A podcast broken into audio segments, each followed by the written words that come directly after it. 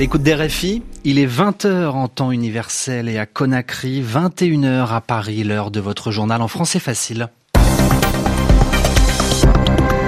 Adrien Delgrange. Et je suis accompagné ce soir de Sylvie Berruet pour vous le présenter. Bonsoir Sylvie. Bonsoir Adrien, bonsoir à tous. Au sommaire de ce 7 novembre, en Irak, six manifestants ont été tués aujourd'hui à Bagdad, tués par des tirs à balles réels des forces de l'ordre. En Guinée, nouvelle journée de manifestation contre un éventuel troisième mandat du président Alpha Condé.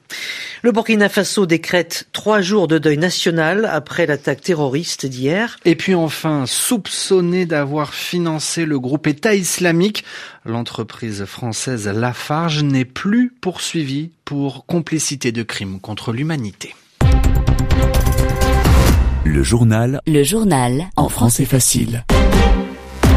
En Irak, la mobilisation des manifestants se poursuit. Au centre de la capitale, Bagdad, il y a la place Tahrir. Sur cette place, eh bien, jour et nuit, des manifestants, en l'occurrence de jeunes manifestants, se rassemblent et demandent du changement dans leur pays, notamment le départ des dirigeants de l'Irak.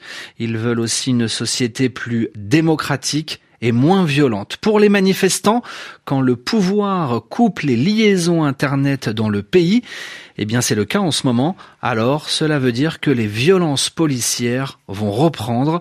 C'est ce que pense Moussa Ramatala, un jeune Irakien rencontré sur la place Tahrir par nos envoyés spéciaux. Ici, lorsque le réseau Internet est coupé, c'est un message adressé par les autorités aux manifestants. Ils nous disent clairement, la répression reprend. Et en effet, 25 personnes ont été tuées à Bassora, 12 autres dans une autre ville. Ici, à Bagdad, il y a eu aussi des tirs à balles réelles contre des manifestants qui tentaient de forcer le passage sur un pont. Les autorités ne font que nous réprimer et nous diviser. Depuis l'invasion américaine en 2003, un système sectaire basé sur la confession a été mis en place. Les uns ont pris le pouvoir et des minorités ont été marginalisées. Mais la jeune génération veut rompre avec tout cela. Il y a une prise de conscience. Pour nous, seule notre identité nationale compte. Notre génération souhaite fonder un nouveau pays et nous nous battrons pour y parvenir. Certains d'entre nous l'ont payé de leur vie. En Irak, le témoignage d'un jeune manifestant recueilli à Bagdad par Sami Boukhelifa et Boris Vichit. Et puis nous avons appris qu'aujourd'hui, au moins six manifestants ont été euh, tués et plus de 38 autres blessés, euh, victimes de tirs de la police. Dans l'actualité africaine, un deuil national de trois jours a été décrété au Burkina Faso après euh, l'embuscade meurtrière euh, contre un convoi d'une société minière canadienne qui a fait au moins 38 morts. C'est l'attaque terroriste la plus meurtrière qu'ait connue le pays. Parlons euh, tout de suite euh, de la Guinée, euh, Sylvie, en Guinée, pour dire non à un troisième mandat d'Alpha Condé. Une nouvelle journée de, de manifestation aujourd'hui. Oui, avec une foule impressionnante qui est descendue dans les rues de Conakry. Une nouvelle fois, l'appel a été lancé par le Front national de défense de la Constitution qui regroupe l'essentiel de la société civile et de l'opposition politique. Michel Arsenault. Les images aériennes sont édifiantes. On y voit une véritable marée rouge, la couleur du FNDC, envahir les rues de Conakry au cri de non au troisième mandat, vive le FNDC, ou encore à Moulanfé, ça ne marchera pas, en langue. Une image a particulièrement frappé les esprits, celle de Selou Alain Diallo et de Baouri, deux frères ennemis issus de l'UFDG, principal parti d'opposition, s'adressant un signe de la main malgré des années de brouille. La chaleur était écrasante, raconte participant, mais l'ambiance était à la fête. Quant aux mots d'ordre, ils restent les mêmes. Libération des leaders du FNDC, emprisonnés depuis le 22 octobre, justice pour les victimes des manifestations et l'abandon d'une réforme constitutionnelle ouvrant la voie à un troisième mandat éventuellement.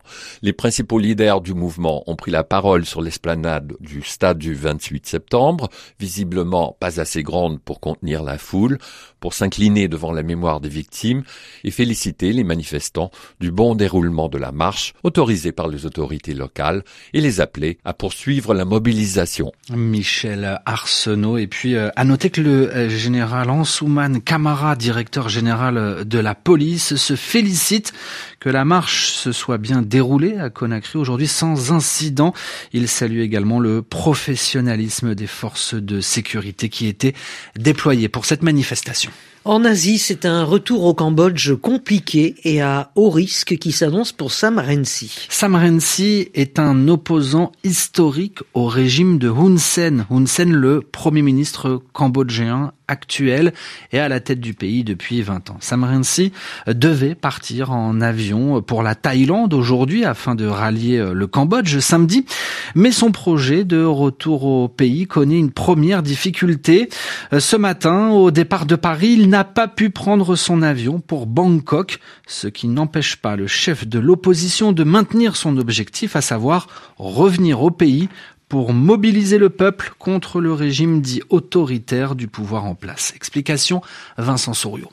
Quand il s'est présenté au guichet, le personnel de Thai Airways l'a prévenu qu'il ne pourrait pas embarquer. Vous ne pourrez pas vous rendre à Bangkok via la compagnie nationale thaïlandaise. D'où sont venus les ordres Impossible à dire, mais difficile de ne pas penser à l'avertissement du Premier ministre thaïlandais qui l'avait dit, même si Sam Rainsy ne cherche qu'à rejoindre le Cambodge, il n'est pas le bienvenu en Thaïlande. Est-ce la fin de l'aventure pour le premier opposant cambodgien? Pas du tout. Nous sommes déterminés à rentrer au Cambodge, accompagnés de ceux venus du monde entier qui partagent nos idées et qui veulent rejoindre le peuple cambodgien. Ensemble, nous allons lutter pour un véritable changement démocratique. Le Cambodge est un pays qui a besoin de la démocratie. Notre projet reste intact. Je vous le répète encore une fois, nous allons faire notre retour.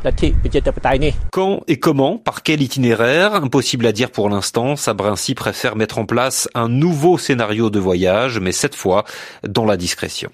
Les 39 personnes retrouvées mortes dans un camion en Grande-Bretagne sont toutes originaires du Vietnam. La police britannique Sylvie avait dans un premier temps dit que les victimes étaient chinoises. Mais cette fois-ci, c'est sûr, les victimes ont bel et bien été identifié, annoncent les autorités britanniques et vietnamiennes. Alors sur le plan de l'enquête, le chauffeur du poids lourd a lui été arrêté. En revanche, la police britannique recherche toujours deux frères originaires d'Irlande du Nord qui pourraient être impliqués dans cette affaire de trafic d'êtres humains. Une première victoire judiciaire pour le groupe Lafarge. Ce fabricant français de ciment est soupçonné d'avoir donné de l'argent, près de 13 millions d'euros à l'organisation État islamique, et ce, dans le but de maintenir son activité en Syrie. Aujourd'hui, les juges ont décidé de ne pas retenir la complicité de crimes contre l'humanité en revanche, d'autres accusations sont maintenues. Au palais de justice de Paris, Laura Martel. L'inculpation de Lafarge pour complicité de crimes contre l'humanité avait constitué une première judiciaire pour une entreprise française, mais la Cour d'appel l'a donc finalement annulée à la satisfaction de Christophe Ingrin, avocat du groupe. La Chambre de l'instruction a fait, euh, concernant la complicité de crimes contre l'humanité, le même constat que nous. Il n'existe pas dans le dossier d'éléments justifiant sa mise en examen. Elle a corrigé la décision des juges, qu'elle estime infondée.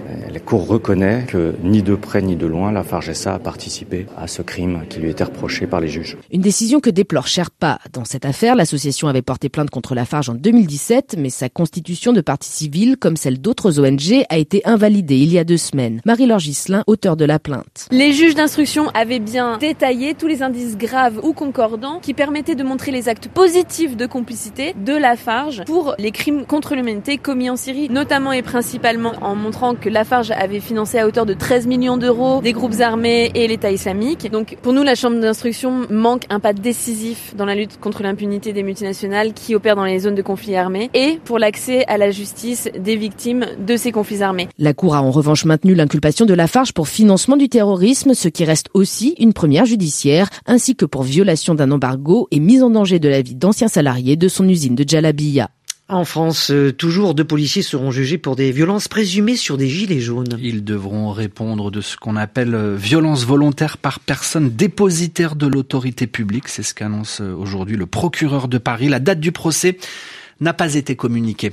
C'est la fin de ce journal en français facile. Mise en onde Hélène Avril. À bientôt Sylvie. À bientôt Adrien.